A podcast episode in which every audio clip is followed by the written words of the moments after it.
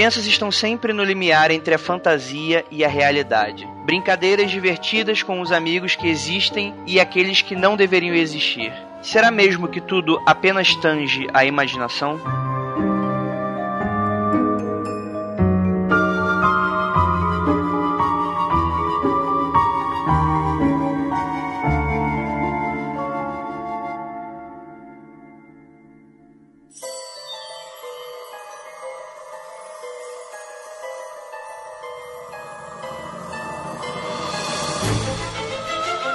Discos voadores. Fantasmas. Criaturas horripilantes.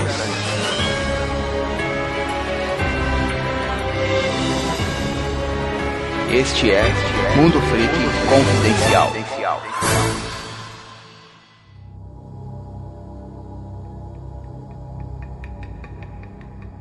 Nosso podcast é um oferecimento de Freakbox. Freakbox é a nossa loja, galera. Entrem lá, vejam quais tamanhos ainda estão disponíveis para vocês e vão rápido lá comprar porque tá acabando, tá acabando. Em breve aí, novos tamanhos, a volta de alguns outros e também as novas estampas. Então, fiquem sempre ligados no nosso site, no nosso podcast e também nas nossas redes sociais. Todos os links vão estar aí no post e no nosso site www.mundofreak.com.br.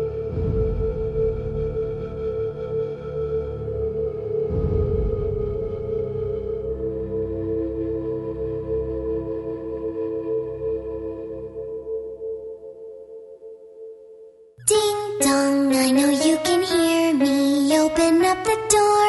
I only wanna play a little.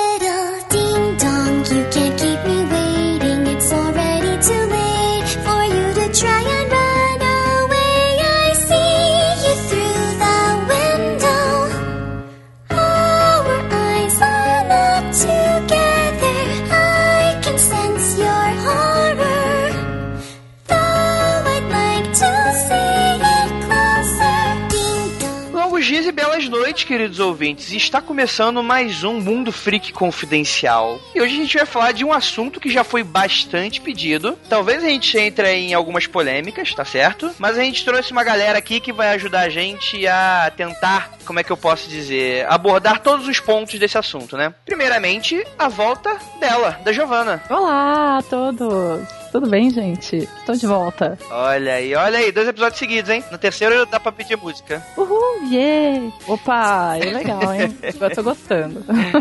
E temos aqui também nosso especialista em mentes. Ou será que não? Igor Alcântara. Olha lá. Grande responsabilidade, né? Tô eu aqui e meu amigo imaginário. Olha aí, qual o nome do seu amigo imaginário? Cara, eu vou contar isso no episódio. É, eu realmente tive um. Caralho, que medo agora. Se você falar que alguma coisa acontecer estranha na sua casa, eu vou parar a gravação aqui agora. Porque hoje, galera, a gente vai falar sobre isso, né? Sobre os amigos imaginários, né? Algo que tange bastante o que a gente sabe aí sobre a infância, né? O que é algo até bem comum, a psicologia até consegue explicar, né? Só que a gente tem aqui alguns relatos, alguns causos interessantes. Então é isso. Vamos pro episódio. You be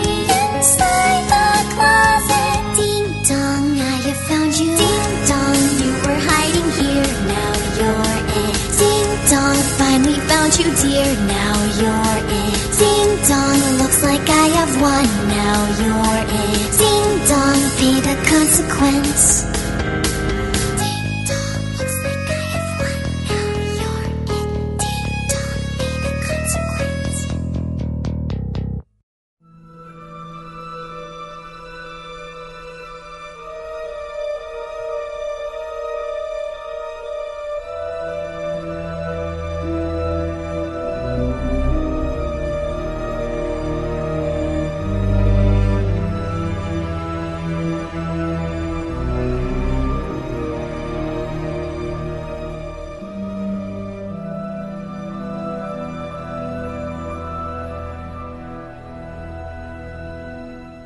Beleza, galera. Em janeiro de 2007, a revista Isto É fez uma matéria de capa intitulada Mediunidade Infantil Crianças que Falam com Espíritos. Nesta matéria, podemos ler como a ciência vê esses fenômenos. A psicanalista Ana Maria Sigal, coordenadora do grupo de trabalho em psicanálise com crianças do Instituto Sedes Sapientiae.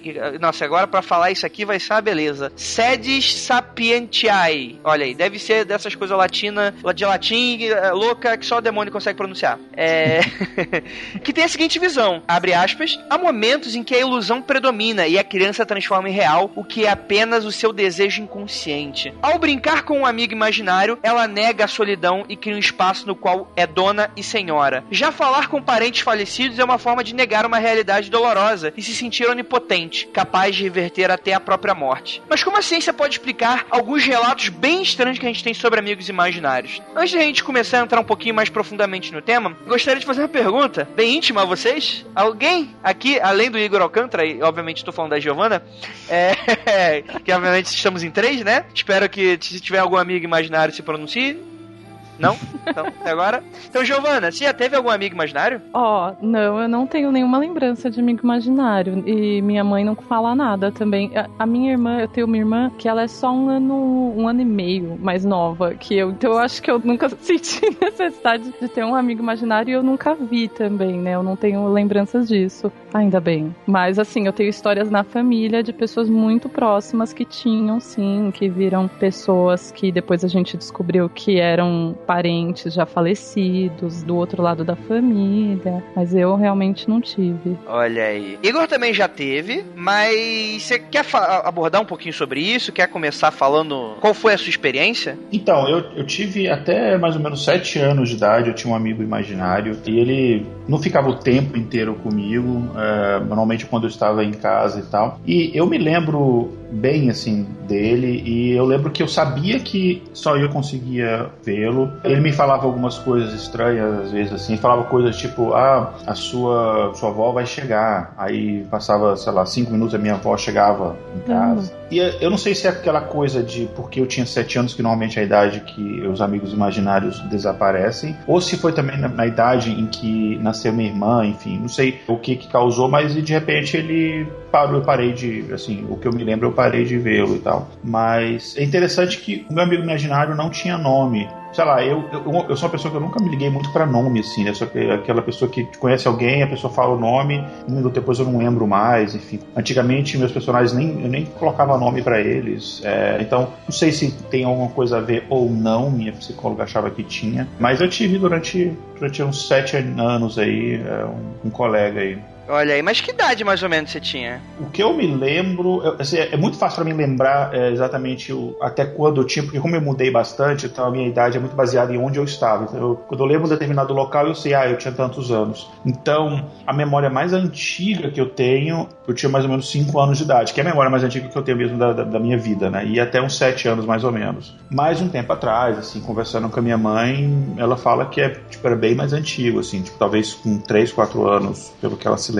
Entendi. 3, 4 É, eu tenho algumas lembranças quando eu tinha 3, 4 anos. E uma coisa bem interessante é que, pelo menos, a gente nunca consegue sentir da mesma forma como uma pessoa que já experimentou esse tipo de coisa, né? Eu, por exemplo, sempre estranhei muito aqueles desenhos animados que exaltava muito a imaginação das crianças, porque eu nunca tive, pelo menos eu não lembro de ter, nenhuma dessas coisas de você imaginar algo tão real, tão real, que ela se tornava palpável, como nos desenhos animados. Eu sempre via isso como uma grande bobagem, porque como criança, tipo, eu tinha as minhas brincadeiras, tudo bem que eu sempre tive irmãos, então talvez não terei aí uma necessidade psicológica disso, mas eu não lembro de ter é, alguma viagem louca, lisérgica quando eu era criança, tentando imaginar, naquela coisa dessa imaginação palpável. E eu vejo que muita gente às vezes tem, né? Muitos céticos às vezes vêm para mim falar: "Ah, poxa, é o pessoal que manda histórias para acontecer comigo eram todos crianças, então a imaginação deles eram mais, como é que eu posso dizer assim, mais eles eram mais criativos e tal, mas eu não lembro de de ver as coisas que o pessoal vê né, nesses relatos que aconteceu comigo, dessa forma, sabe? São coisas até bem esporádicas e que eu só fui ter um pouquinho mais velho, né? Mas de criança, realmente, eu não tenho essa experiência. O que, que vocês acham disso? O Igor já teve sua experiência. Giovana, você se lembra assim, quando criança tinha. Não precisa ser um amigo imaginário específico, mas um momento que você lembre que alguma coisa estranha aconteceu, sei lá, você teve alguma visão esquisita. O que, que você sabe? Então, quando eu era criança, eu tive uma visão que eu acredito que seja é, de um mente sobrenatural. Mas assim, foi no meio da noite, eu acordei e, e vi. Mas assim, no dia a dia eu não, não via nada. Eu não, não tinha um amigo é, imaginário, como eu disse, né? E não costumava ver também, nem ouvir nada. Eu nem falo assim só de fantasma, mas assim, como você disse, mesmo criança tem os lances, né, de ver, sei lá, ver algum, alguns entes, alguns personagens. Eu também não tinha disso, não. Eu acho que exatamente pelo mesmo motivo que você. Eu tinha uma irmã praticamente da minha idade, então eu tinha com quem brincar. Então, assim, a gente criava as nossas brincadeiras e tal, mas também a gente nunca entrou numa viagem muito louca, assim. Nossa, será que é por isso que eu sou cética hoje? Olha, o, o Igor tá aí, é cético, né? verdade, é verdade. É, e o que você falou aí de, uh, de ver uma imagem como se fosse uma coisa real do mundo real, eu não sei se o que eu via é, é, parecia real ou não para mim, porque enfim, é, é, uma coisa tem muito tempo, então a memória ela é meio nebulosa, então. Mas eu lembro, e aí não é amigo imaginário, aí é maluquice imaginária mesmo. Eu lembro muitos anos depois, assim, eu devia, isso era 88 por aí, eu devia ter, sei lá, 10, 11, não, uns 11 para 12 anos. Tinha uma menina da minha sala que eu gostava, era apaixonado por ela, e na minha cabeça a gente namorava e tinha todo um relacionamento, e às vezes a gente brigava e tal. E eu sabia que aquilo era só coisa da minha cabeça, mas aquilo era tão vivo, tipo uma, uma second life, assim, que quando a gente brigava na minha cabeça, eu ficava deprimido e ficava triste e não sei o que, de verdade, assim. Mas isso eu sabia que era uma coisa só da minha cabeça. No caso do amigo imaginário, não. Eu realmente via o, o, o menino. Interagia com ele, né? Interagia e tal. E não, ele não era sempre uma coisa agradável. Às vezes ele fazia coisas que eu não gostava e tal. Enfim, era uma, uma interação real com a pessoa mesmo, com os altos e baixos. Mas você falava para os seus pais? Sua mãe sabia disso? Só para minha mãe. Ah, é, tá. Porque a gente sempre teve uma cumplicidade muito grande, assim, a gente sempre foi muito amigo. É que eu acho que as mães apoiam mais a gente nas loucuras. Acho que meio sim. com receio de contar pro pai e o pai fala, ah, é bobeira, coisa da sua cabeça. A mãe acho que apoia, ela tem, geralmente tem a mente mais aberta, não sei. É, e minha mãe via, né, vê, enfim, Ah, segundo ela, pessoas que já morreram e tal, enfim. Sim, sim, Eu tenho teorias a respeito, mas enfim, então pra ela era mais, era mais natural acreditar nessas coisas. sim. Você já estudou bastante sobre psicologia, até porque você escreve muito sobre o que tange, né? A loucura da realidade, esse tipo de coisa. Você sabe mais ou menos como é que a psicologia explica mais ou menos esse fenômeno? Por que, que as crianças e não adultos têm mais essa possibilidade? Porque, assim, espiritualmente falando, né? Não de, de espírita, mas de espiritualista, tem uma explicação pra isso. Mas aí eu posso falar um pouquinho mais pra frente. Mas o que, que a psicologia fala sobre esse lance da criança com essa imaginação e com esses amigos imaginários? Olha, eu não sou psicólogo, então assim, pode ser que os nossos ouvintes psicólogos falem, nossa, ele tá falando um monte de besteira, mas assim, baseado no que eu, no que eu pesquisei, existem diferentes pensamentos. E a psicologia tem muito isso, né? Tem as diferentes correntes e cada uma acha uma coisa diferente. A maioria do que eu li é que a criança, ela tem no amigo imaginário uma espécie de fuga, né? Então ela usa o amigo imaginário para superar trauma ou um momento difícil, ou para ter companhia, ou para vencer a solidão, né? É uma criança que ela não não tem irmãos ali, idade próxima, para ele poder brincar, o que era realmente o meu caso, né? Eu fui ter minha irmã quando eu tinha 7 anos de idade, mas uma coisa que eu vi que mudou, então a maioria eles falavam isso, mas uma coisa que eu vi que mudou assim do- dos relatos é, ou dos pensamentos mais antigos assim, digamos mais do século XX para o que se acha hoje, é que antigamente achava-se que isso era uma coisa prejudicial para a criança, que a criança que tinha amigo imaginário precisava de mais atenção e aquilo precisava ser levado no profissional para cuidar daquilo. Mas hoje, os estudos que eu vi a respeito, eu vi até um estudo da Universidade La Trobe, na, na Austrália, que eles falavam que crianças que têm amigos imaginários, elas normalmente, quando elas crescem, elas são crianças mais sociáveis, elas têm uma linguagem mais avançada, porque elas praticam mais o, o- o uso da linguagem, porque normalmente os amigos imaginários são mais velhos, então ela acaba utilizando uma linguagem diferente do que ela usaria com outras crianças da mesma idade, e ela também tem mais desenvoltura social, é mais inteligente, tem maior capacidade para resolver problemas matemáticos e de raciocínio lógico. Então, ter amigo imaginário na infância, segundo eh, esses estudos, é muito muito bom para a criança. Então os pais não têm que se preocupar com isso. A recomendação que se dá é o seguinte: é quando a criança ela relata que tem um amigo imaginário, os pais se interessarem por aquilo ali, perguntar, ah, mas qual o nome dele, o que, que ele te contou, o que, que vocês fizeram, para aí o pai entender os interesses da criança e entender, enfim, o que, que a criança pensa sobre determinados assuntos, quais são os problemas que ela está enfrentando, os dilemas, etc. E uma coisa que é interessante do período da infância é que nesse período a, a, criança ela ensaia, ela treina muitas interações sociais, né? Aquela coisa de você ter esse mundo da brincadeira, esse mundo da imaginação, o mesmo essa brincadeira de faz de conta que hoje em dia as crianças têm menos ainda do que antes, né? Isso ajuda a criança a desenvolver determinadas regiões do cérebro que são importantes para o pensamento abstrato que é fundamental para sua atividade profissional, para sua atividade do dia a dia, para você, por exemplo, conseguir resolver um problema. Imagina, por exemplo, que você está como se fosse um jogo de xadrez. Você vai jogar uma peça e você tem que imaginar as reações do outro jogador em relação àquela sua jogada.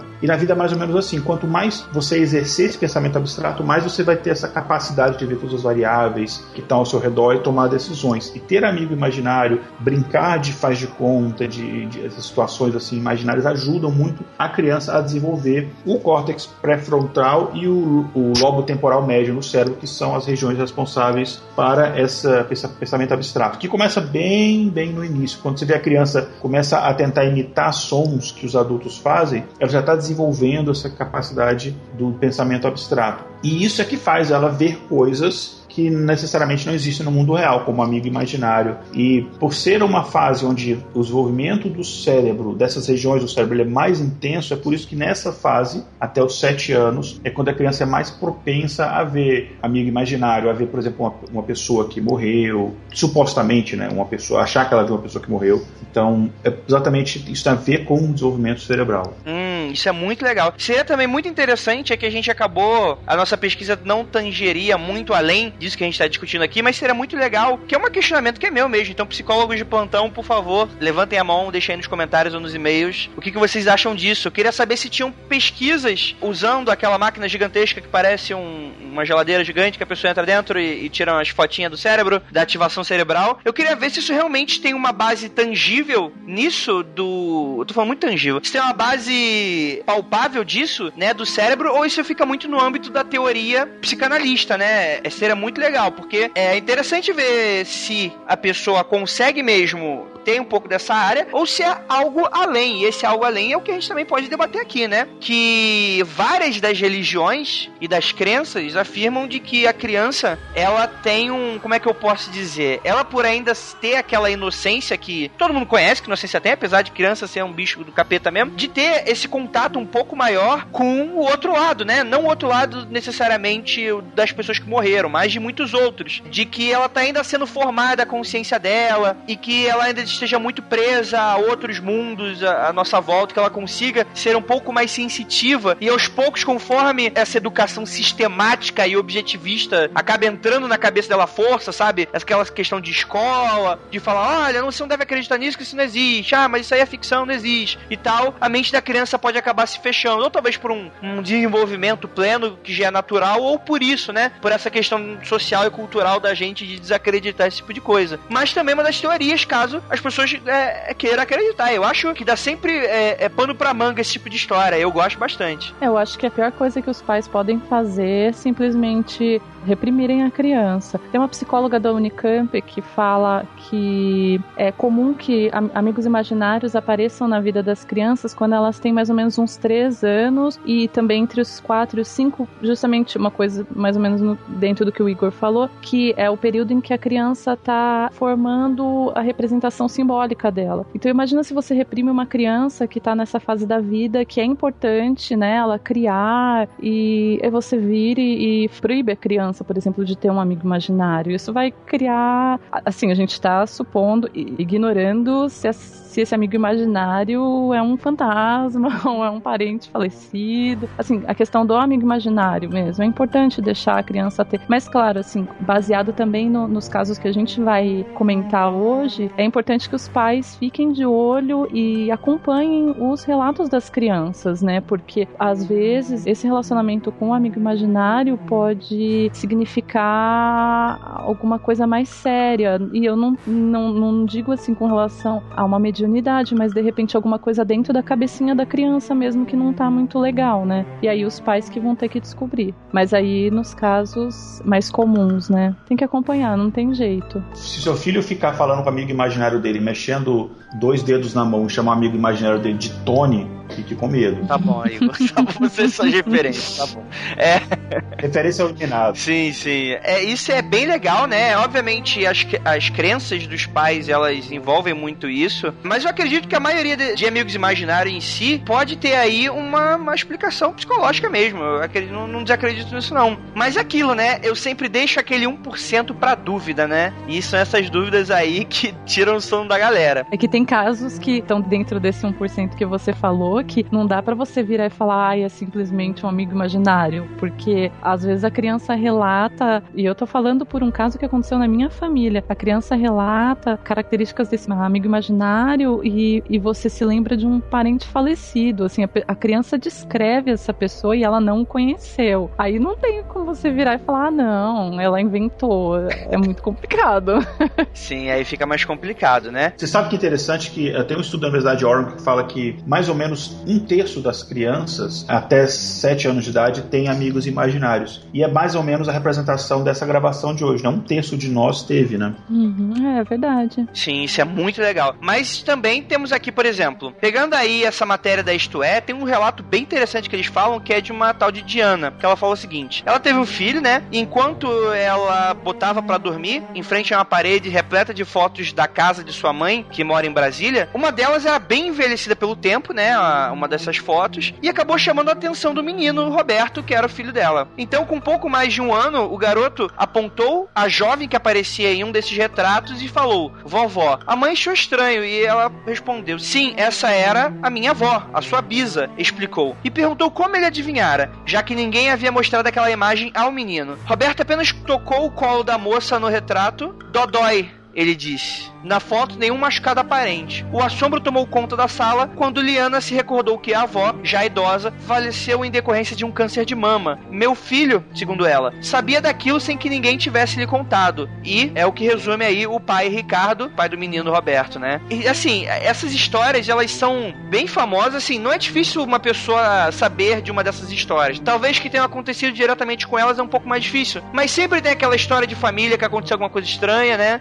Sempre alguém tem aquele tio meio maluco que tem uma dessas histórias aí para contar, né? De criança que vê qualquer coisa. É, isso é, eu acho bem interessante. Olha, isso aí é um caso típico, né? Dos pais tentam criar algum fato baseado em poucas informações. A criança, ela mostrou a foto e apontou Dodói. E os pais já assumem que eles, criança sabia que a bisavó teve câncer de mama. Tipo, é muita ponto para conectar, é muito querer acreditar. E muitos relatos têm isso daí mesmo. É igual criança fala, sei lá, uma, duas sílabas e você acha que ela tá falando determinada coisa. Ou, então, isso é muito dos pais quererem acreditar do que normalmente a criança saber de alguma coisa. É, eu também concordo com o Igor. É muito, assim, o menino não virou e falou alguma coisa além de Dodói, só falou vovó e Dodói, mas ele muito bem podia ter ouvido alguém comentar, não sei. A gente acha que criança não presta atenção em conversa de adulto, mas olha, eu já fui criança e ouvi umas conversas bem intensas porque, tipo, os adultos achavam, ah, não, a criança não tá prestando atenção. A criança presta atenção no mundo em volta dela. Então pode ser muito bem um caso da família ter conversado e apontado pro retrato em alguma conversa e o menino captou tudo aquilo e, e só reproduziu. Não, não sei. Não sei, eu achei realmente que não, não tem muito material aí para essa família realmente acreditar que essa criança tá vendo a bisavó falecida, né? É, né? É bem interessante, é bem interessante mesmo. Mas vamos lá.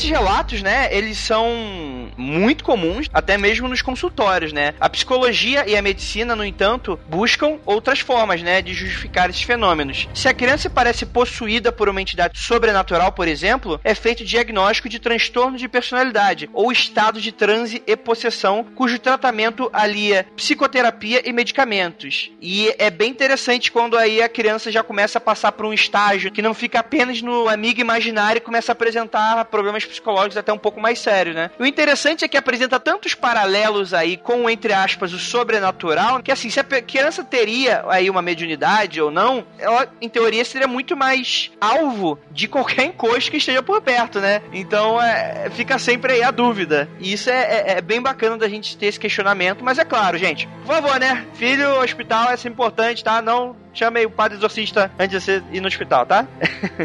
é, o espiritismo ele tem uma visão de que, uma explicação de que a criança, é, assim, por que, que, a criança até os 7 anos ela tem essas visões, né? Existe, como a gente comentou em alguns outros episódios, existe uma coisa chamada perispírito, né? Que é uma espécie de uma espécie de matéria bem dispersa, que ela meio que faz o meio de campo entre o corpo e o espírito, que é basicamente a ideia. E a ligação entre esse perispírito e o corpo em si, que ele é ligado pedacinho por pedacinho, são como se fossem linhazinhas ali que ligam ele. Só que esse processo ele vai até os 7 anos de idade. E aí os 7 anos de idade que ele é completamente ligado. Antes, ele está meio que um pouco fora do corpo da criança, como se estivesse bem encaixado ainda. Por isso a criança ela tem essa visão dupla. Isso segundo o espiritismo. Então, por isso que, de acordo com os espiritismo, os relatos, eles normalmente eles param a partir dos 7 anos de idade, que é quando essa ligação completa. Isso é, é bem interessante como eles conseguem aí fazer aí uma explicação que aí já sei que você acha que eu falar pseudocientífica, né? Mas é bacana, é bacana. Eu li um livro faz pouco tempo de uma psicóloga. Ela é uma psicóloga e ela começou um trabalho com. Ela atendia crianças e adultos e no trabalho dela ela recebeu uma menina que ela tinha transtornos muito sérios comportamentais. A menina tinha 5 anos de idade e ela não tocava nas outras pessoas. Ela não falava com as outras pessoas, só que dava uma lousa para ela, ela conseguia fazer equação matemática. Só que ela era uma criança de 5 anos e ela conseguia ler livros e ninguém tinha ensinado ela a ler. E aí essa psicóloga que não tem nada a ver com o espiritismo e ela não é religiosa e ela deixa isso muito claro no livro dela, ela começa a tratar essa menina e ela consegue recuperar essa menina, né? Ela, no final do tratamento a menina tá conversando, fala e ela perde essas habilidades matemáticas e de leitura e ela se torna na verdade uma criança normal para a idade dela. E o que a psicóloga diz é que ela achava que essa menina ela não tinha encarnado totalmente, entendeu? Ela estava ainda muito ligada a uma existência anterior. E, e todo momento que a psicóloga vai narrando a história dela, ela vai mostrando para você que ela usou só instrumentos científicos para lidar com a menina. E aí a conclusão do caso dela é esse,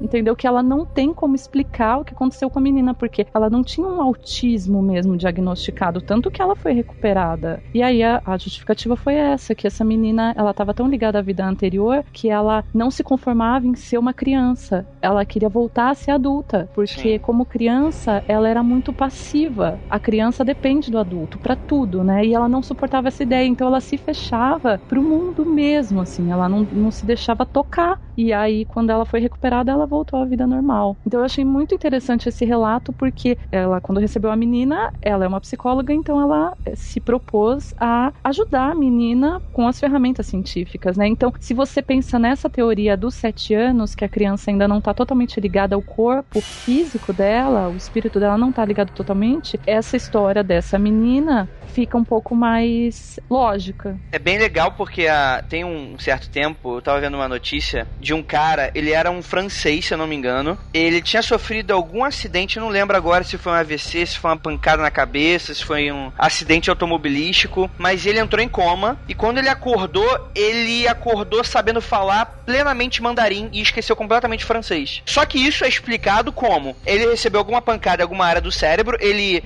tinha feito algum curso de mandarim antes, isso ele tinha confirmado, só que ele não aprendeu nada, ele simplesmente entrou no curso, não aprendeu muita coisa, e isso fazia anos. Então meio que ativou uma área do cérebro que talvez pode ter repuxado um pouco dessa época que ficou no inconsciente dele. Agora, se tratando de uma criança de 5 anos, você não tem essa experiência aí para puxar. Ela tá puxando isso da onde, né? Pois é, exatamente. E só para deixar referência, o nome da psicóloga é, parece que ela é bem conhecida nos Estados Unidos. Ela chama Helen Wambach, Wambach, eu acho. Nossa, é, acho que é. Uh, sobrenome estranho. E ela depois, ela ficou tão interessada no caso da menina que ela fez uma pesquisa baseada em hipnose. Ela hipnotizava os pacientes para tentar resgatar o que a gente chamaria, né, de vidas passadas. E nessa ela descobriu coisas que inclusive ajudaram os pacientes nesta vida, com traumas e, e etc. É, ouvindo vocês falarem de hipnose desses casos aí, tem um monte de casos para eu contar aqui, mas eu vou deixar pro episódio 50. olha aí, olha aí. Promessa. E você ia falar que hipnose é um episódio único, né? A gente pode fazer um episódio só sobre isso, né? Me chamem, hein? eu estudei, eu estudei um pouco sobre hipnose na, nas aulas de psiquiatria na faculdade e é muito, muito interessante o, o assunto. Olha aí, olha aí, olha aí.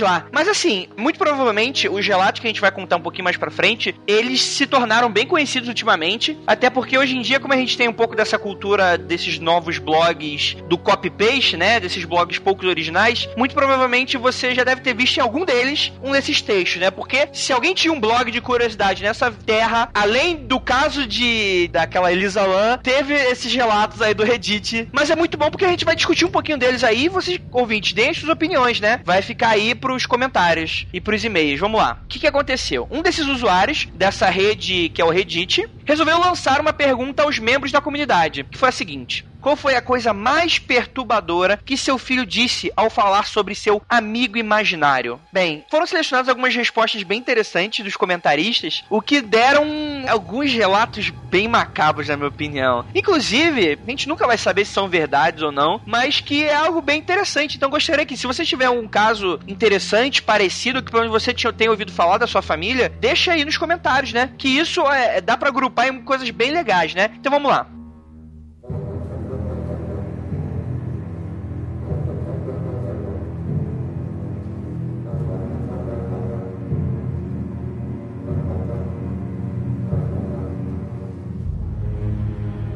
O usuário Brown Coach respondeu: Quando minha filha tinha 3 anos, ela tinha uma amiga imaginária que se chamava Kelly e vivia no seu guarda-roupa. Kelly ficava sentada em uma pequena cadeira de balanço enquanto a filha dormia. Bobeiras normais de amigos imaginários ela brincava. De qualquer maneira, o tempo passou e dois anos depois, minha esposa e eu estávamos assistindo Horror em Amityville, aquele filme bem bacana pra família. Aquele com Ryan Reynolds, ele fala. E nossa filha entrou bem na hora em que a garota morta fica com os olhos negros. Longe de parecer inquieta, ela disse: Esta se parece com a Kelly. E nós? Que Kelly? Vocês sabem, a garota morta que vivia no meu guarda-roupa.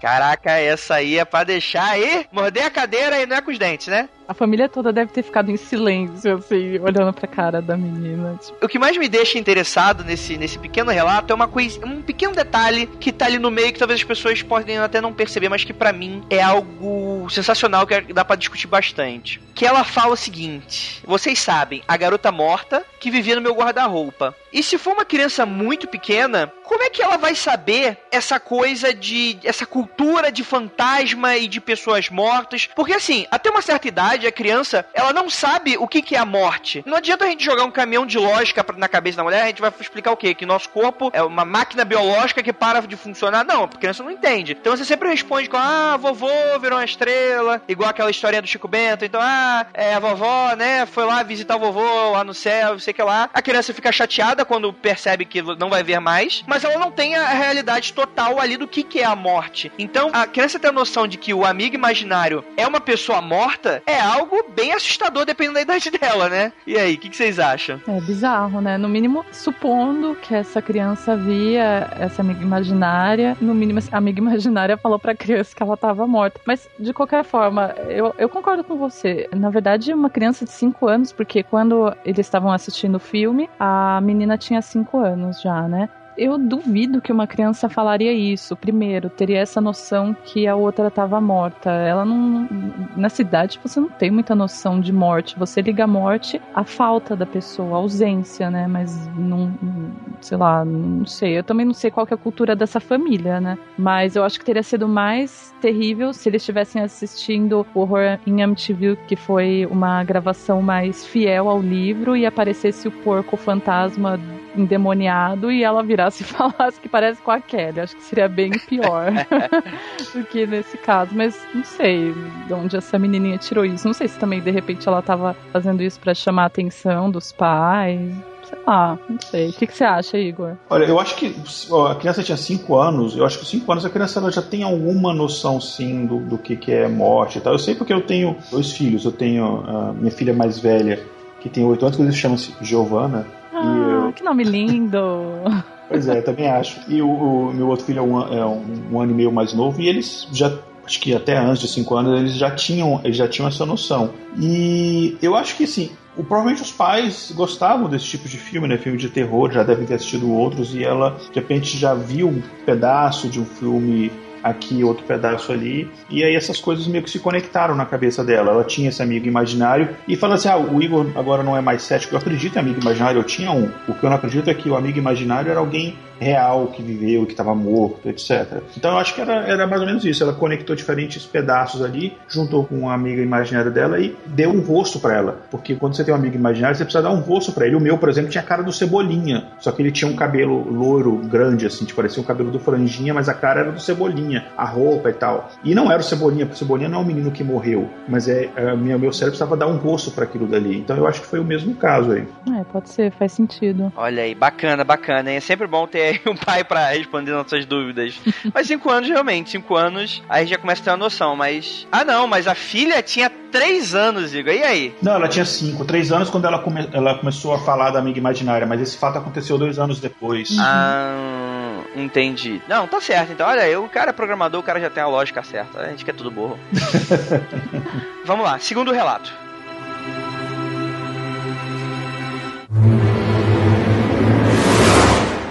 O usuário Nomoslow Moyohomo respondeu: Meu irmão menor costumava falar sobre a mulher que o visitava no quarto à noite. Ele dizia que ela usava um vestido vermelho, que seu nome era Franny e que ela cantava para ele. E flutuava. Bem, de fato eu tinha um parente que havia morrido anos antes dele nascer que se chamava Franny. Sua cor favorita era vermelho e eu acho que ela foi enterrada com um vestido vermelho. Quando mostramos a foto dela, ele confirmou que era ela que o estava visitando.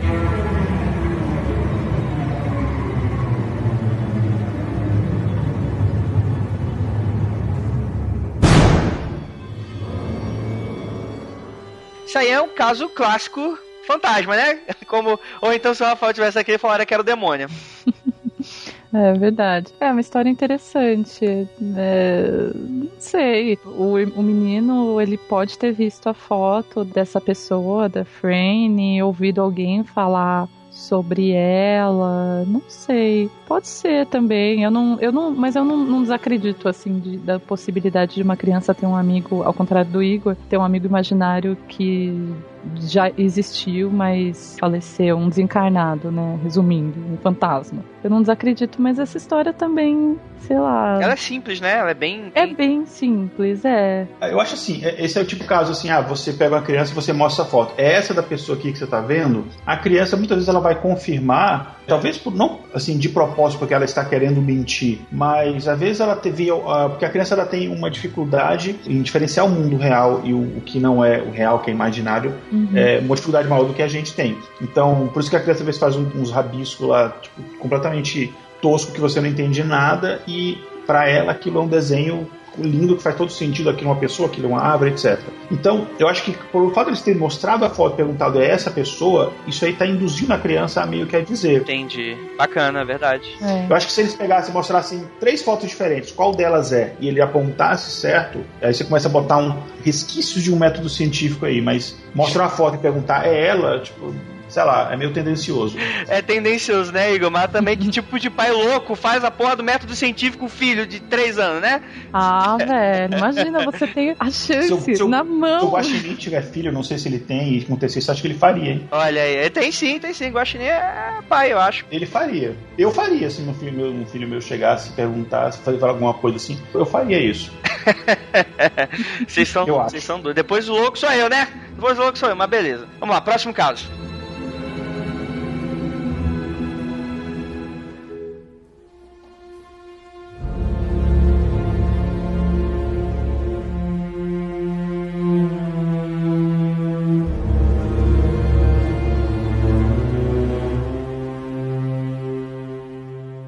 Usuário Midnight12 respondeu: A mãe de um dos meus alunos nos contou em uma reunião que estava preocupada porque seu filho de 7 anos falava sobre um fantasma invisível que conversava e brincava com ele. O garoto disse que o fantasma se chamava O Capitão e que era velho, branco e tinha barba. A criança contava à mãe que o capitão dizia que, quando ele crescesse, seu trabalho seria matar pessoas e que ele diria quem precisava ser morto. O menino chorava e dizia que não queria matar ninguém quando crescesse, mas o capitão falava para ele que não havia escolha e que ele se acostumaria a matar com o passar do tempo.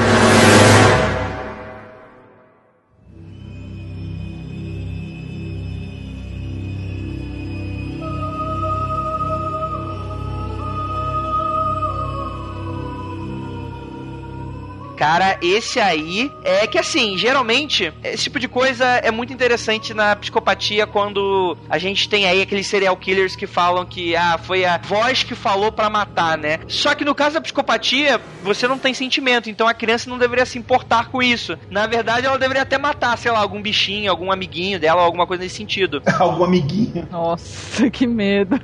É, pô, mas é, ué, se a voz, tá- se a criança já tem tendências a ser psicopata e é, você tem muitos relatos de crianças que matam não só os amiguinhos dela, como pequ- pequenos animais, né? Mas esse não parece ser o caso. Mas tem aí a questão da terceira voz falando aí no ouvidinho dela, que se nomeia como capitão, ou seja, tem uma persona já definida. E uma figura paterna, né? Pode ser. Muitas vezes essa- essas vozes psicopatas que te dizem que ah, uma voz me mandou fazer aquilo, essa voz normalmente ela tem uma, ou uma, um caráter é, paterno ou materno.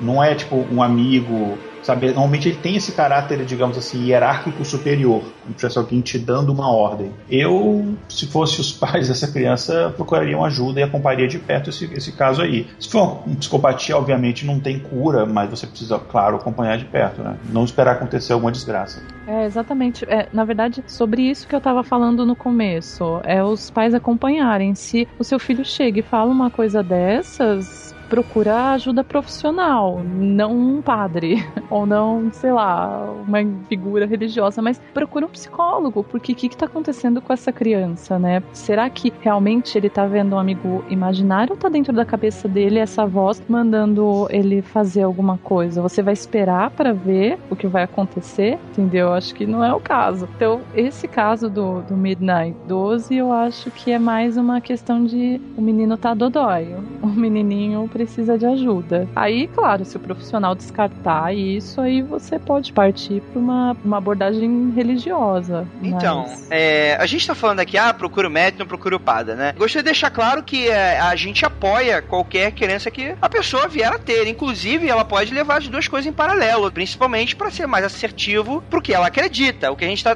tentando falar aqui é que não substitua o seu pastor, o seu padre, né? Alguma pessoa que seja aí maior dentro da sua crença. Não procure apenas ela, né? Procure também a ajuda de profissionais, porque isso é muito importante, né, gente? É, isso serve pra qualquer coisa que você quiser, né? Tá com problema nas costas, né? Se tu quiser fazer aí o se furar todo com a acupuntura e- ou então fazer qualquer coisa, um reiki, você pode, né? Mas também procure um profissional sempre, né, galera? Isso aí é, é o básico, é o básico. Não sejam loucos, não, deixe, não seja um pai louco. Quando alguém morre por causa disso, aí vem os céticos ficar reclamando do mundo free confidencial que essa porra não serve pra nada. Não, quando a criança mata algum amiguinho, aí vão falar que ela jogava jogos violentos.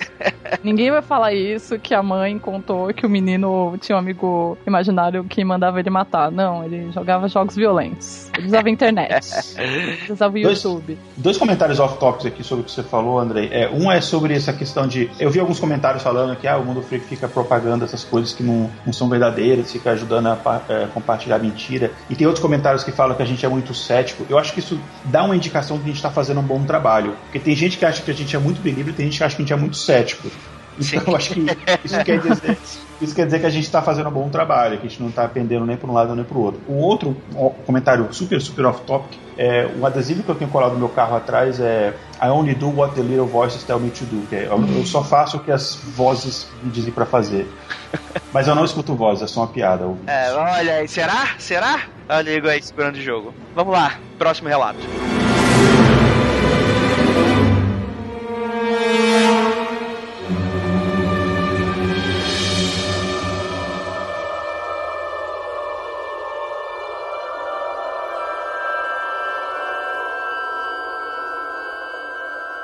O usuário Hit Charlatan respondeu: Roger, o amigo imaginário do meu irmão menor, vivia embaixo da nossa mesa. Roger tinha uma esposa e nove filhos. Ele e sua família viviam pacificamente com a gente durante três anos. Um dia, meu irmãozinho anunciou que Roger não estaria mais por perto. Já que ele havia se matado e atirado em toda a sua família. Caraca, até arrepiou aqui. Eu não sei se ele se lembra disso, mas a sua real falta de remorso foi inquietante.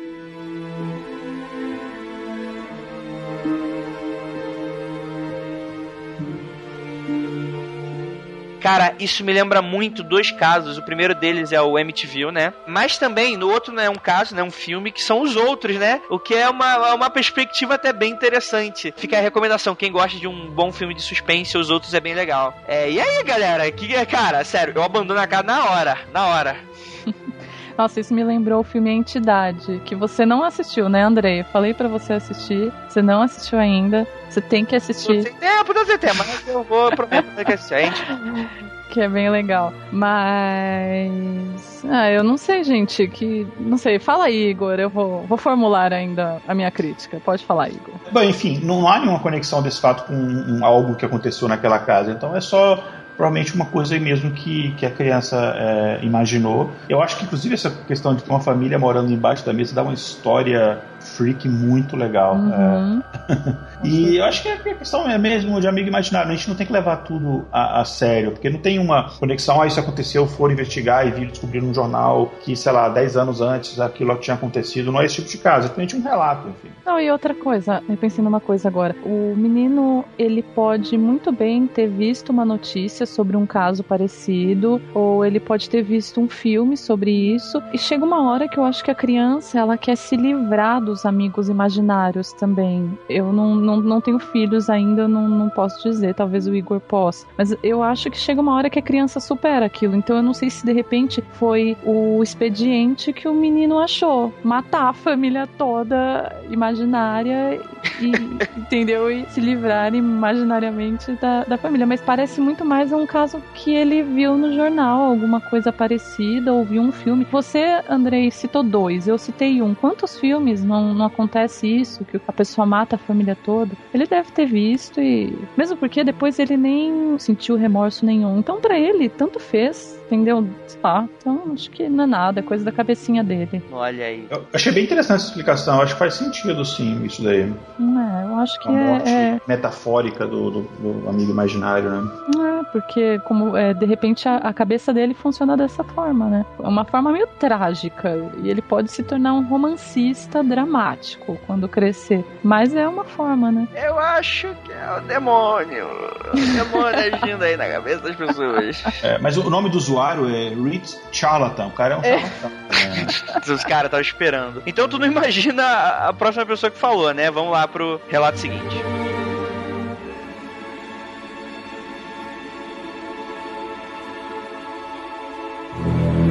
A usuária R. Crowley32 respondeu: Minha filha costumava me contar sobre um homem que andava em seu quarto todas as noites e fazia o sinal da cruz na sua testa. Eu achava que era só um sonho. Então, minha sogra me mandou algumas fotos de família. Minha filha olhou diretamente para a foto do pai do meu marido, que faleceu há 18 anos, e disse: Esse é o homem que vem no meu quarto todas as noites. Depois, meu marido me contou que o seu pai sempre fazia o sinal da cruz na testa dele quando era pequeno.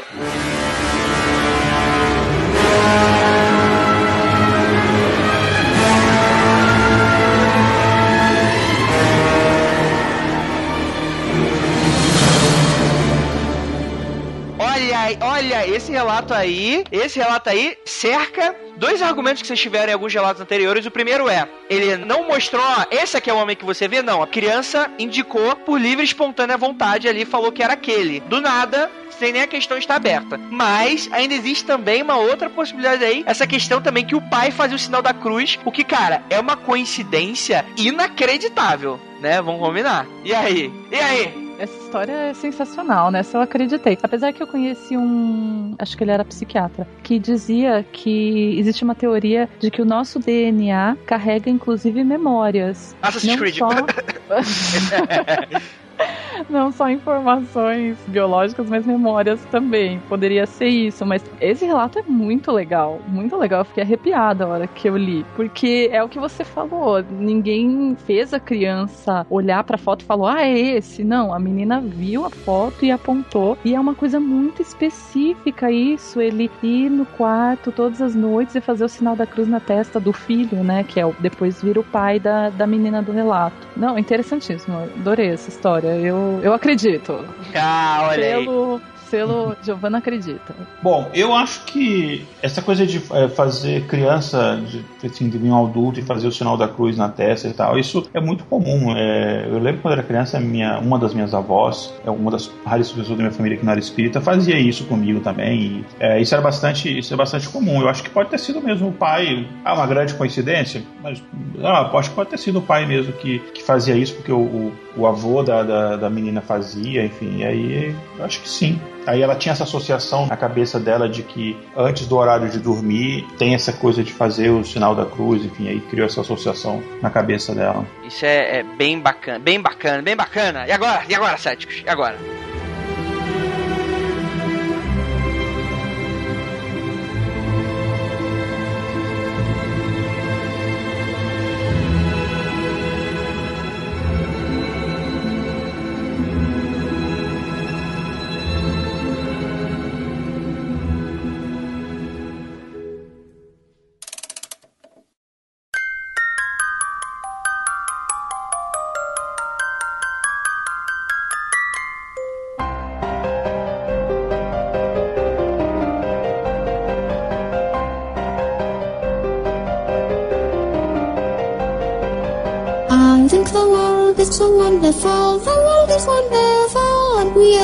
One chance to be here. So tell me why you're hurting yourself. I guess I just do not understand what's the meaning of life. Everything I've been told I believe. Então é isso, galera. Deixem aí seus relatos, seus comentários, seus e-mails. Se você já tem algumas histórias dessas, como a gente está dizendo aí. E também não deixe de falar se você acredita ou não acredita. Vamos transformar esses comentários um celeiro de debate. Eu sou em cima do muro. Eu dou crédito para 1%. Eu acho que 1% ali, como o menino da cruz ali, eu acho que tem chance de ser alguma coisa bem bacana. E vocês, o que, que vocês acham? Gostaria de agradecer aí a queridíssima, a cheirosa Giovana. Por favor, deixa aí sua mensagem final. Ah, muito obrigada pelo convite, adorei. Esse tema foi mais legal, hein? Melhor que OVNIs.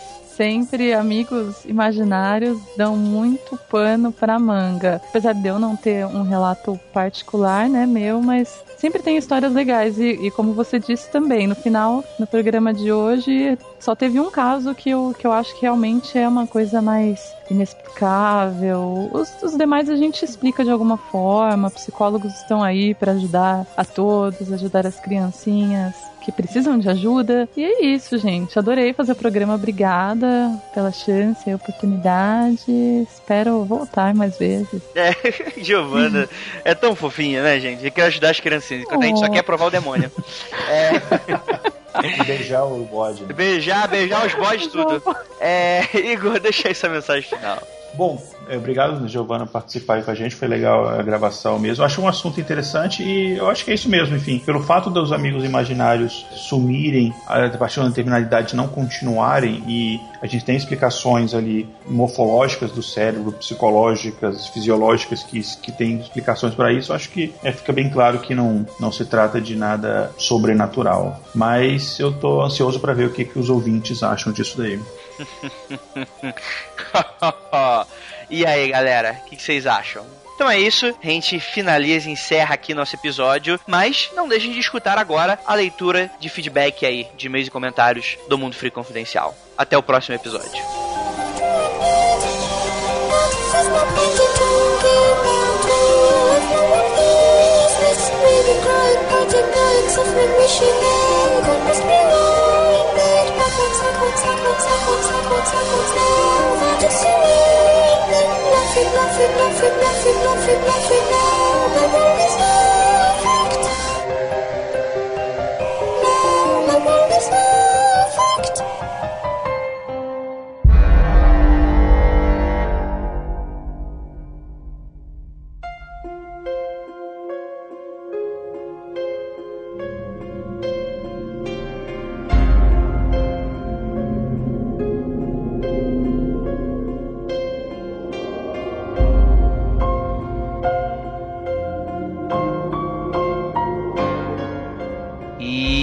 chegamos aqui na área do feedback do nosso Mundo Freak Confidencial. Espero que todos vocês tenham gostado desse assustador episódio, pelo menos esse tipo de assunto me arrepia. E antes da gente começar aqui a leitura rapidinho, eu tenho um recadinho bem rapidinho. Para mandar e-mails, você manda para contato arroba mundofreak.com.br. Para comentar, você entra aí nos nossos posts no mundofreak.com.br, cliquem nos nossos banners, mandem abraços, beijos. Eu não sou a Xuxa, mas eh, a gente faz o possível, né? A gente faz o possível. Todos os recadinhos a gente deu lá no começo do programa, mas não custa relembrar que a gente tá aí, Antologia Monstros aí, talvez é o último anúncio que a gente vai fazer. Aproveitem os preços promocionais. E também, também temos as camisas, camisas que finalmente o pessoal reclamou, meu Deus do céu. Então, elas chegaram, alguns números já acabaram, o que eu consideraria um sucesso, mas a gente já está estudando a vinda dos novos números e também das novas estampas. Então, fique ligadinho, entra lá no loja.mundofreak.com.br ou então vai lá no nosso menu do nosso site, esse mesmo que você está escutando esse podcast, e vai estar lá Freakbox. Você entra na nossa loja e veja se seu número tá lá, tá bom, galera? Quanto mais vocês comprarem, mais rápido aparece aí as próximas estampas, beleza?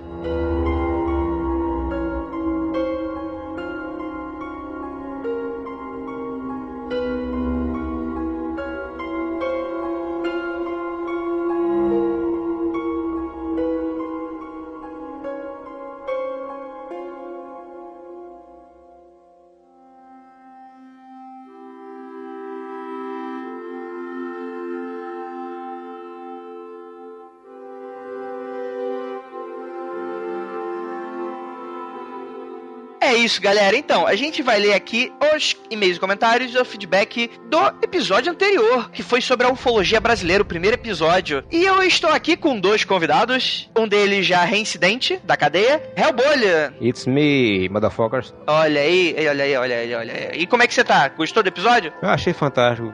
Ufologia é um negócio que me fascina. Eu me interesso muito pelo assunto, gosto muito de pesquisar sobre o assunto. E achei muito bom esse, porque foram dois casos que eu não, não tinha conhecimento. Achei muito bom. Olha aí, olha aí. Temos também aqui um novato aqui participando com a gente da leitura de e-mails e comentários, ouvinte também, que é o Thiago. Por favor, você presente. Opa, tudo bom? Estamos aí. Olha aí, o cara é, é- é monossilábico, né? É, tá tímido, tá nervoso, não se preocupa. Que nem braço de anão, curto e grosso. Curto e grosso. Tá bom. É, é. Então, é isso. Acho que a gente pode ir pro feedback, né, galera? Então vamos lá. O primeiro comentário é do Charles Dias e ele fala o seguinte: Gostei do programa e curti a presença da Giovanna. Vamos às minhas impressões. Ambos os casos são hoax, pelo menos pro Charles, né? Ele continua. Quanto ao primeiro caso, além de furos apontados, chama atenção para outros dois. Primeiro, por que um disco voador pousaria próximo de uma casa se não demonstrasse interesse algum nela, ou com tanto lugar sem a presença de humanos para pousar? Segundo, assumindo que pousaram por alguma emergência, com certeza teriam algum sistema de proteção contra a fauna do planeta, humanos inclusive, sem sentido deixarem um dos seus seres abatidos para não se defenderem. Quanto ao segundo caso, como disse a Giovanna, a cidade de Baependi, que conheço, é pequena, mas tem por perto cidades de porte médio como Caxambu e São Lourenço. Olha aí, é daí que vem a água das garrafonas. Olha aí, ele complementa aqui exatamente isso, conhecidas por fazerem parte do circuito da água do sul mineiro, cidades de veraneio e muito frequentadas na época do incidente. Aponta os três furos quanto ao relato do outro incidente que é: se os ETs perguntaram para o Capial se ele tinha estudo, é porque procurava alguém com algum nível mínimo de conhecimento para perguntar algo. O cara responde que não e assim mesmo levam para um tour pela nave. Sério? Outro, um capial, assustado por natureza, armado, não reagiria com medo e de forma defensiva perante veículos e seres de outro mundo, ia de boa com os caras para dentro da nave? Inverossímil. Com certeza o cara iria atirar e fugir, ou fugir e atirar. Porque dentro da nave alguns ETs usavam capacete com tubulação atmosférica, né? E ele fala aqui. Bem, é, é, Charles, eu, eu acho que é muito difícil a gente apontar aí como um furo. Pode parecer conveniente, mas da mesma forma como a gente supõe as motivações, esses supostos furos que você apontou também dependem muito da motivação, né? A gente não tem como entender toda a complexidade do que seria e tal. É algo complicado, complicado, complicado. O que vocês acharam? Eu particularmente acho que, assim, dessa parte que ele falou do cara ter estudo, perguntar se tem estudo, eu também achei estranho pra caramba. Mas, até porque se um, um ET fosse procurar um mecânico pra nave dele, aqui na Terra era meio complicado, né? Principalmente no meio do mato. Mas, eu acho que esse, esse lance da casa, por exemplo, acho que eles nem levaram em consideração a casa ali perto, né? Pra pousar. Acho que não ofereceria perigo nenhum. Acho que a questão era essa também. E muito do que você ouve de relatos dessa época, assim, de, de aparição de UFO e coisa e tal, é sempre perto de, de casinha onde tem menos, menos casa possível. Era uma casa só que tinha ali perto. Eu acho que isso não influenciava nada do- no caso deles pousarem. É, eu acho a mesma coisa. É estranho que eles sempre acham o capial, né, cara? Exato. É, nunca é, o, é sempre o capial lá que não entende nada, não sabe de nada. Quanto a essa questão do capial, eu ouvi um estudioso de ufologia, acho que até o, o criador da revista, da revista UFO, esqueci o nome dele agora, mas ele falou que quando ele entrevistar o pessoal no campo assim, perguntar se tinha visto alguma coisa estranha, ele não perguntava se a pessoa tinha visto uma nave esquisita, ele perguntava se tinha visto uma coisa diferente. E a pessoa respondia na maior naturalidade que tinha visto uma luz, não sei o que, mas não sabia o que era. Ele respondia como se fosse. Eles comparavam com fogão, diziam que viu uma coisa parecida É. com um fogão. E geralmente eles, cara, eles vão associar isso a algo que já é da natureza deles, né? Tipo, o cara vê um, um fogo, parece um fogão, ele vai dizer, ah, era um fogão. Exato, e naquela época não tinha tanta informação como se tem hoje, não se difunde tanto com a internet, e quem é do campo nem tem tanto acesso a isso, e naquela época pior ainda, que às vezes nem televisão tinha. Aí não tinha como saber o que era. É, no primeiro caso é até mais fácil da gente levantar a hipótese e tal, mas no segundo caso é meio complicado, né? É isso aí, galera. Dando continuidade aqui. Vamos lá, Agatha Gonçalves. Ah, que lindo, vocês leram meu comentário anterior. Isso Tá bom. E sobre ufologia, eu não tenho muito o que comentar. Nunca vi nada relacionado ou nunca prestei atenção o suficiente. Vai saber, né? Mesmo assim, as histórias são muito boas, porém ainda não sei se acredito no que eles disseram. Acredito que OVNIs possam existir, pois é muita ignorância do humano achar que estamos sozinhos. Adorei a participação da Priscila. Haha. é bem legal ver ouvintes interagindo e participando. Olha aí. Bacana, bacana. A gente sempre lê. A gente sempre gosta de ler os comentários, principalmente das meninas, pra deixar aí o ar mais cheiroso e tal. É bacana. Obrigadão aí pela participação. Thiago, é o próximo. Robson Lima. Olá pessoal do Mundo Freak, mais um ótimo episódio. Parabéns também pela crescente participação feminina e pela diversidade dos participantes dos assuntos abordados. Sobre os casos, são realmente histórias interessantes, achei válido comentá-las no cast. Já sobre a veracidade, são muito fake. A primeira falta de detalhes, você não encontra nada além do texto. Parece que ninguém dentro da ufologia foi procurar esse pessoal da família do cara. Já no segundo tem detalhes demais, alguns meios forçados, mas falta uma prova mais contundente. Mas talvez possa ter sido um Black Knight que desceu para fazer uns reparos. Risos. Agora, um caso muito interessante que renderia um episódio 2 da ufologia Tupiniquim é o caso da invasão de OVNIs de 1986. Esse sim tem militares indo a público que viram os OVNIs detecção por radar até perseguição pela Força Aérea. Também gosto desse caso porque se passou na semana do meu nascimento. Será que foi Ashton que mandou? Não sabemos. Segue a reportagem do Fantástico. Olha aí. Ah, galera, tem muito caso pra ser desvendado ainda, tem muito caso pra gente abordar aqui. A gente queria, a gente queria começar com uns casos bem mais undergrounds pra dar aquele gostinho do que vem pela frente. Galera, se preparem que os episódios grandes estão vindo, tá certo? A gente vai, a gente tá esquentando, tá esquentando, tá esquentando, esquentando mas a gente tá chegando lá, chegando lá. E é isso. Vamos lá. O próximo comentário é o comentário do Padu. E ele fala o seguinte: Fala, Freaks, mais um ótimo cast.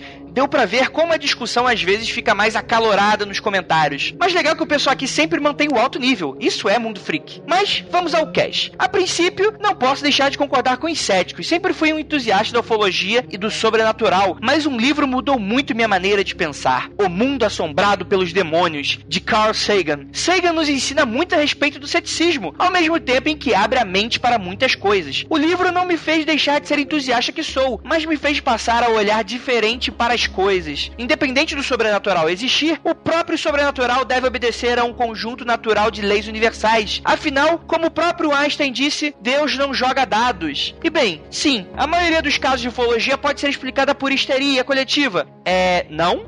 É, não. né? Mas ilusão idiótica, talvez. No caso Crixás, o ponto fica mesmo na falta de fontes. Seria legal ter acesso à família do cara e aos documentos envolvendo sua morte. E falo aqui como investigador, já que o caso em Bornal é um pouco mais interessante. Realmente, as ponderações dos céticos são pertinentes, mas aqui temos algumas curiosidades no mínimo intrigantes. Primeiro, o investigador teve acesso à máquina fotográfica do fazendeiro e a mesma tinha sofrido uma avaria grave. A chapa interna de proteção do filme estava queimada e coberta de fuligem. E para finalizar, as inscrições feitas no saco do produtor rural. Muitos dos símbolos gravados no saco já estavam apagados ou borrados por ação do tempo. Contudo, vários sinais ainda se encontravam em condições de ser analisados. Segundo os investigadores, com uma análise cautelosa, foi possível observar a semelhança entre os sinais do embornal e os caracteres hebraicos descobertos no Mar Morto em 1949, os manuscritos do Mar Morto. Olha, agora os fãs de Evangelion vão para o delírio. PS, esta teoria de Jung é muito semelhante à crença das tulpas e o experimento Phillips, que um dia a gente vai abordar aqui. É muito legal, cara. E cara, o, o, ETzinho já veio já com quase testemunho de Jeová, então para ter ali inscrição também lá nos códex do Mar Morto não tá muito longe, né? Não. É, eu acho que o pessoal tá, tá encrencando muito com o caso o mais antigo do, do, do fazendeiro, mas só que naquela época não se tinha tanto conhecimento, e como eu falei antes também, não se tinha tanta difusão de informação. E a questão ufológica não era tão conhecida aqui no Brasil, creio eu, em 1960, por aí, né? É, o que me deixa também intrigado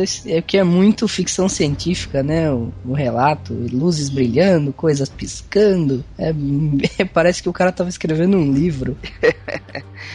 O do Ebornal, ele já é mais recente, tem aquela reportagem no Fantástico que mostra a, a marca, que inclusive a marca o pessoal disse que tem que ser uma coisa muito pesada, né, para fazer. O cara mostrou lá, tem que ser duas toneladas, se eu não me engano, mais. Engraçado que nesse caso ele fala do formato da, da nave, né, diz que é um cilindro gigante. Você lembra que quando passava a reportagem no Fantástico sobre OVNIs, era sempre no formato de charuto? É, Sim. eu não lembro muito bem, porque eu também não sou muito. sou meio novo, né? Então. Olha aí, uma escolha boa. Cara, mas um- um- uma coisa bem interessante que o Padu comentou foi exatamente sobre o livro do Carl Sagan, né? O Mundo Assombrado pelos Demônios. E, cara, galera, é imprescindível. Não é só cético, não, galera. Qualquer pessoa precisa ler esse livro para entender melhor como é que funciona não só o método científico, mas o Carl Sagan, né? Não é só, não é só por causa disso que também ele foi indicado para fazer o primeiro Cosmos, mas ele é um cara muito acessível, apesar de ser pesquisador, né? Ele é aquele cara que fala, que dá exemplo. Ele é igual o Rafael, ele dá exemplo, dá metáforas. Ele explica de uma maneira bem mastigadinha e com certeza quem é be- muito believer vai ter o mundo balançado depois de ler esse livro. Eu, eu aconselho. E eu gosto disso, sabe por quê, galera? Porque assim, o trabalho do Mundo Freak aqui não é, faz, não é ser trabalho. A gente brinca com investigação e tal, mas aqui a gente não vai investigar. Nós não somos é, jornalistas, não somos ufólogos em si, né? Então a gente não tem como a gente, principalmente por causa de verba e de muitas outras coisas, a gente não tem como ficar correndo atrás das pessoas, né? E também esse, o, o projeto não nasceu nesse objetivo. Talvez futuramente, pensando em, em projetos fechados dentro do Mundo Freak, como algum documentário, aí até beleza, mas o Mundo Freak Confidencial, ele se reserva naquele direito das histórias bacanas de compartilhar com a galera. Tipo, não interessa se é, é um assunto mega louco. A gente vai falar sobre ele, vai dar as possíveis fontes, ou se não tiver fonte, a gente fala assim mesmo, não tem problema, e a gente vai dar nossa opinião. É, e é a nossa opinião mesmo. A gente, apesar da gente brincar um pouquinho aqui do Cético do Believer, é que a gente não faz personagem. Aqui é o meu posicionamento como pessoa, falando mais ou menos o que, que eu acho ou não. Tem gente que realmente acha que eu vou xingar Xaxerã, não é isso.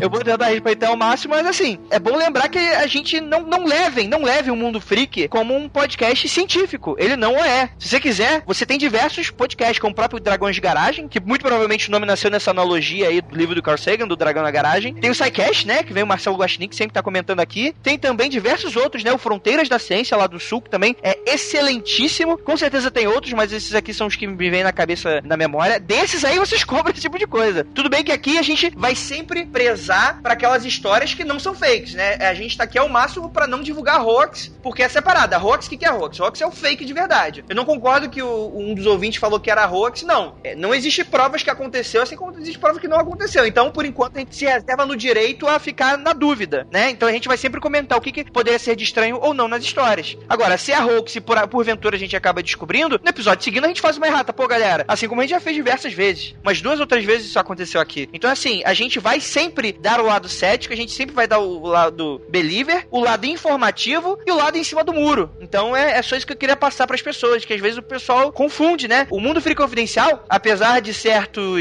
videocasters céticos acharem que fazer qualquer tipo de coisa pro entretenimento é, é meio balela, não caiam nessa, galera. É muito bom a gente sentir medo, é muito bom a gente questionar, é muito bom a gente pensar fora da caixa, por mais que esse pensamento seja meio louco. Ou afinal de contas, o que que é a criatividade, se não um dos motores principais para as novas teorias e hipóteses científicas aí surgirem, né? Quer dizer, ainda mais como hoje em dia a gente tá lidando com física quântica, com termos tão abstratos, né? Teoria das cordas e tal. Algum maluco teve que pensar nisso pra começo de conversa, pra encaixar tudo nessas teorias, né? Então a criatividade faz muito parte desse motor aí de busca pela verdade. E a gente não pode deixar de buscar sempre pela verdade. Só assim a gente vai conseguir separar o que é real do que é suposto e do que é charlatanismo, né? Que o charlatanismo, vamos concordar, que é algo que separa muito a gente dos céticos, né? Então, assim, a gente tem sempre que lutar pela verdade, independente das coisas, né? Eu acho que é isso. Estou aplaudindo de pé. Olha aí. Estou também.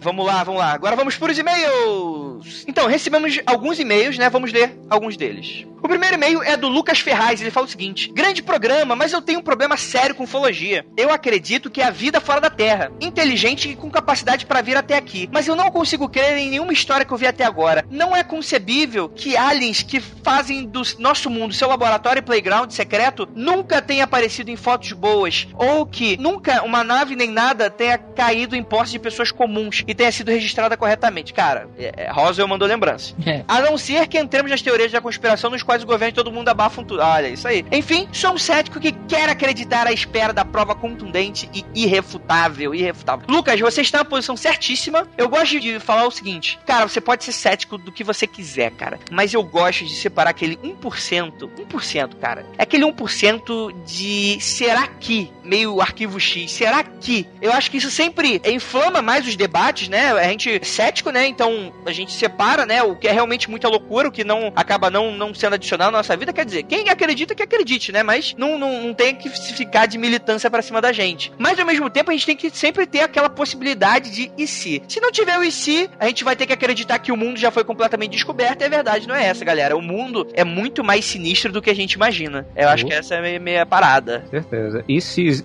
algum- alguma história foi contada e apareceu em algum lugar, é porque alguma coisa aconteceu de verdade pra surgir. Pode ter sido aumentado, pode ter sido diminuído, mas algo aconteceu. Exatamente, exatamente. Vamos lá, o próximo. Marcelo Paranho, salve Freecasters! Este é meu primeiro contato e fui impelido a ouvir vocês através dos comentários do Marcelo Guaxinim no Twitter. Dito isto, gostaria de parabenizar vocês pelos cativantes e, por que não, intrigantes episódios. Parabéns! No tocante ao episódio em questão, gostaria de sugerir um futuro áudio sobre Peruíbe e seus inúmeros casos envolvendo o assunto. E muitos narrados por pessoas ditas céticas, como engenheiros, militares e cientistas. Para quem não sabe, a cidade foi escolhida pela então ditadura militar para a construção de uma usina nuclear na década de 80. Eu mesmo já presenciei situação bastante inusitada, onde não posso explicar como ocorreu sem apelar para a temática ufológica. Se lhes interessar, posso contar em um futuro contato. Obrigado pelo espaço pessoal, desejo-lhes muito sucesso, viu? Um grande abraço. Olha aí, Marcelo, manda sim, cara. Manda pro nosso Aconteceu Comigo. Manda em forminha de relato e tal, que a gente deixa na listinha, né? Se ele for realmente bom, a gente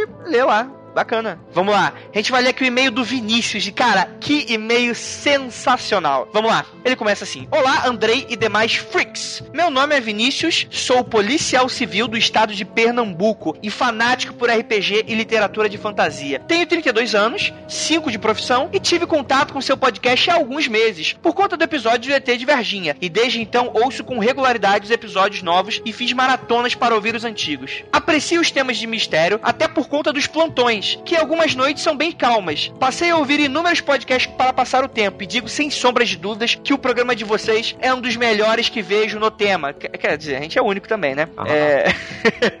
e apesar de quase nunca concordar com algumas das conclusões dos episódios. Sim, eu sou um dos céticos que são tão ridicularizados durante os episódios. Ah, não fala assim. Ah, meu Deus, Vinícius, não. Ah, é feio, não fica, não para de fazer charminho. Que falam sempre que estão se remoendo por coisas ditas. Ele fala que nem se remói tanto assim, né? Só não concorda com algumas conclusões.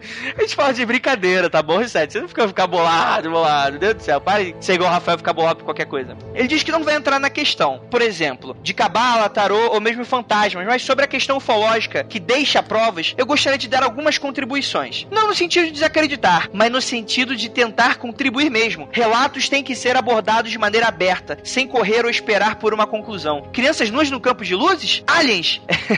Se isso acontece e no meio percebemos coisas que desacreditam nossa crença inicial, muitas vezes opomos resistência e nem fazemos o que temos que fazer, que é investigar, até obter uma resposta que seja satisfatória à maioria das perguntas formuladas. Sou extremamente crítico a duas coisas que temos de sobra em ambas as histórias apresentadas, que é a prova testemunhal e a forma como tais provas foram colhidas. Cara, é, policial é outra coisa, né? Fui responsável por centenas de interrogatórios nos últimos cinco anos e tenho na força policial, e vendo por este lado fica muito difícil de acreditar nos relatos dos episódios. Partimos de um pressuposto básico. As pessoas dificilmente relatam o que realmente veem. Isso se tratando de um acidente de trânsito, de um assassinato ou de um roubo. Se 30 pessoas observarem um acidente de trânsito, teremos 30 relatos que permitirão termos um panorama do que aconteceu. Mas sempre, nos relatos, teremos um desvio padrão de aumento, ou maior grau, e em fantasia em menor grau. O aumento se dá quando o interlocutor fala exageradamente sobre o que aconteceu, aumenta os barulhos, aumenta o acidente em si e é altamente suscetível a qualquer comentário feito por outras testemunhas que, porventura, estivessem por perto. Se uma pessoa não viu um acidente, apenas o ouviu, é comum após ouvir os relatos contar a história espetacularmente, aumentando principalmente o ponto em que ela viu. Da mesma forma, quando a pessoa não tem várias informações e conta um relato, ela não se limita a falar sobre o que sabe. Eu não vi nada, só ouvi o barulho. Normalmente, falando sobre o que ela acha que aconteceu, até chegar no ponto do testemunho, o carro veio em alta velocidade,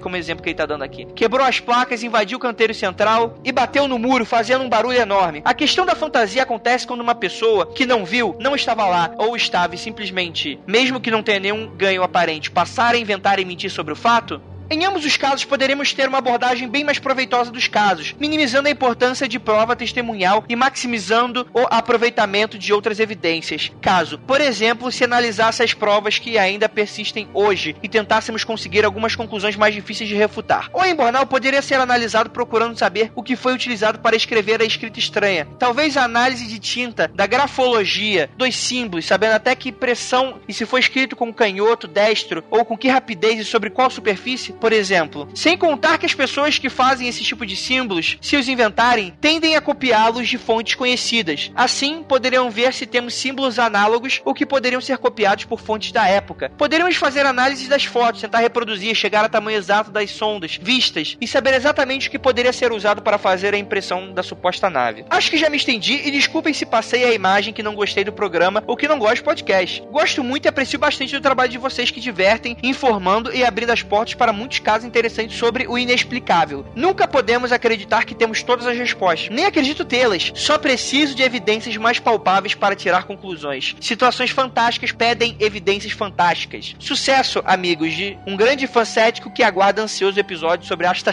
Ai, meu Deus do céu. Ah, Eu aguardo também, hein? Rafael presente. Ah, a Dona Dora também é mãe da Priscila Guarda. Meu Deus do céu, gente, em breve. Só isso que eu falo. Mas, cara, e-mail excelente, excelente, Vinícius. Esse tapa na cara de pelica do Rafael Jacaúna aí dos Believers. Mas eu gostei, eu gostei, sério mesmo. Acho que complementou muito o que eu falei anteriormente sobre isso, né, cara? Situações fantásticas pedem evidências fantásticas, mas é isso aí mesmo, galera. É isso aí. Se bem que não necessariamente isso vai ser uma regra, né? Afinal de contas, existem muitas coisas fantásticas que não deixam rastros, né? Por exemplo, é, a gente só veio descobrir agora que raio cai pra cima, né? Vez ou outra.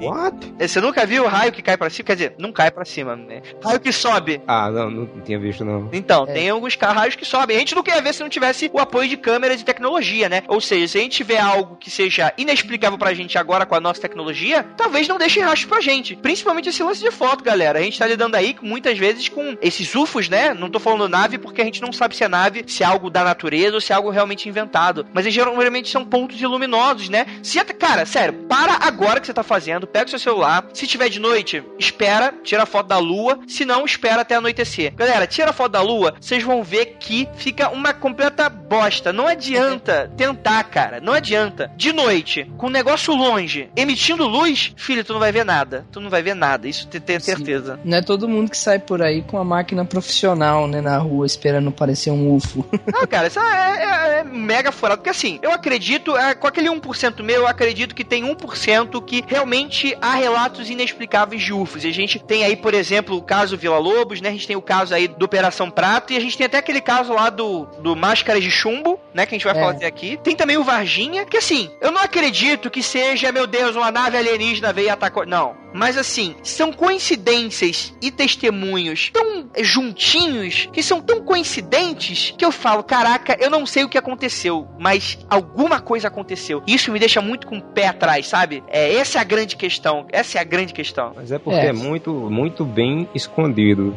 Eu acho que toda prova mais cabal, por assim dizer, ela, ela é muito bem escondida. O que vem pra gente é aquele pessoal que vê uma coisa de rápido, pega a pior câmera, entrega a pessoa com Alzheimer mais longe que tiver. Aí é o que chega pra gente.